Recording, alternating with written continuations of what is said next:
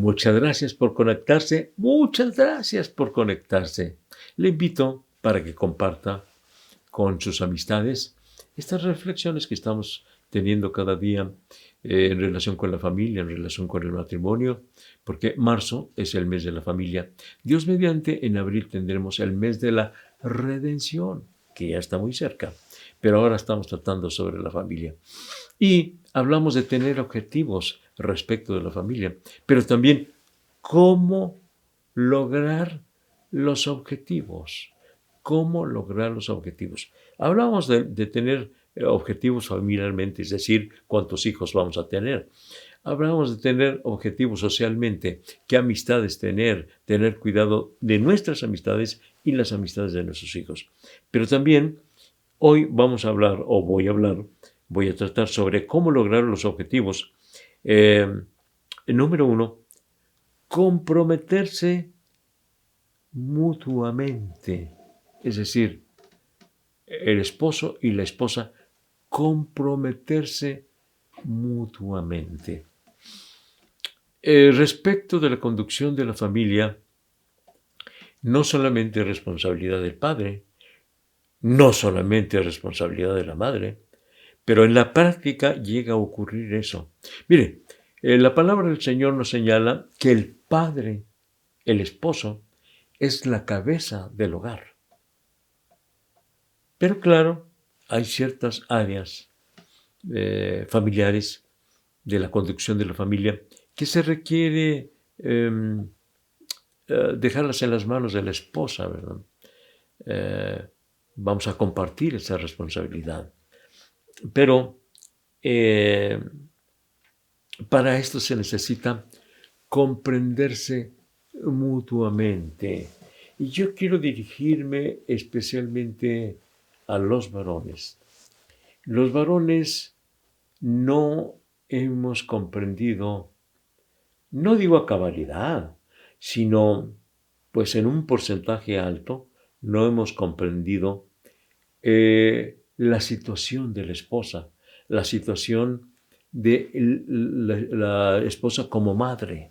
No la hemos comprendido a cabalidad, eh, sencillamente porque nosotros no hemos vivido lo que viven eh, las madrecitas, las mujeres. No lo hemos vivido.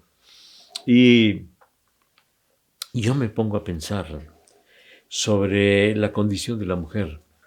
Imagínese es, eh, tener un embarazo por nueve meses, tener una criatura en su vientre durante nueve meses, tener un ser que pues realmente no es parte de su cuerpo. Eh, decimos sí es parte de su cuerpo porque ahí está dentro de su cuerpo y su cuerpo lo está este, ayudando, lo está desarrollando. Pero es y no es porque no fue parte de su cuerpo. Allí eh, se, eh, se generó dentro de Entonces tener algo que no es de su cuerpo por nueve meses y especialmente los últimos tres meses, qué difícil tener una criatura en el vientre. Pero en el momento de nacer es otra experiencia difícil que nosotros como varones no podemos comprender a cabalidad esto. Ya sea que nazca naturalmente o que nazca por cesárea, de cualquier manera, es algo muy peligroso y muy doloroso muy difícil que nosotros como varones no lo comprendemos. Una vez que nace esa criatura, amamantarla, estarla cuidando cada hora, cada hora y media, cada dos horas, estarla amamantando, amamantando día y noche, día y noche, día y noche. Cuidarla, que no se puede desentender absolutamente de esa criatura ni un instante, nosotros no somos capaces de comprender esa situación. Ni la comprendemos desde el momento en que nos casamos con una mujer. ¿Por qué no la comprendemos? Porque nosotros no tenemos la experiencia de tener esa situación cada mes. Lo que vive una mujer cada mes. Desde allí no lo entendemos, nunca lo hemos experimentado. Y entonces el embarazo, después del embarazo, la crianza de los hijos, Eh, en fin, se necesita comprenderse mutuamente. Estamos hablando de acerca de cómo lograr nuestros objetivos respecto del matrimonio, respecto de la familia. Comprender. Y comprender quiere decir ponerme en tu lugar. Ponerme en tu lugar. Ya la ves, el mundo del varón, por supuesto que también es difícil que lo entienda la mujer. Eh, puede entender mejor que el hombre. Eh, es decir, la mujer puede entender mejor el mundo del hombre que el hombre el mundo de la mujer. Pero aún así, pues la mujer tendría que vivir la situación del hombre, ¿verdad? Del eh, trabajo, este, especialmente los trabajos que son trabajos muy pesados, muy duros. Yo admiro mucho el caso de los albañiles, de los campesinos, que su trabajo es durísimo. Y claro, todos los demás trabajos también son duros, ¿verdad? Son de diferente naturaleza, pero son duros.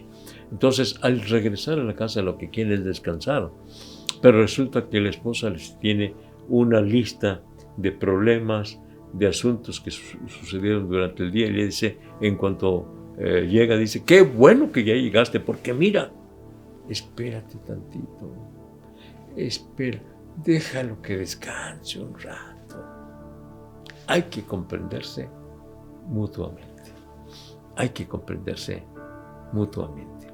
Entonces, para lograr los objetivos, hay que hacer eso.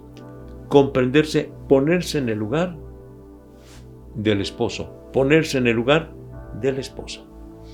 Y entonces, una vez que logramos comprender mucho de lo que es la esposa, de lo que es el esposo, ceder al máximo.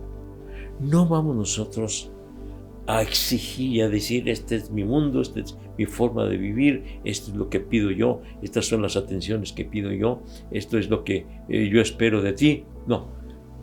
¿Qué esperas de mí? Ceder al máximo ceder al máximo. Te voy a ayudar, te voy a apoyar, te voy a auxiliar, te voy a proteger. El hombre a la mujer, pero la mujer también al hombre puede ayudarlo en muchas, muchísimas cosas para que aquel hombre también viva feliz, viva contento. Cuando como hombres reconocemos y se lo decimos a la esposa, mira, yo trato de comprenderte el trabajo tuyo como madre, como esposa, los quehaceres del hogar, estar al tanto de los hijos, porque pues en nuestra cultura la mayor parte de nosotros es que el hombre sale de la casa y la mujer se queda con los hijos. Entonces estar con los hijos, dos, tres, cuatro, cinco hijos, tenerlos ahí en la casa y después mandarlos a la escuela y otros se quedan en la casa y también mandarlos y recibirlos.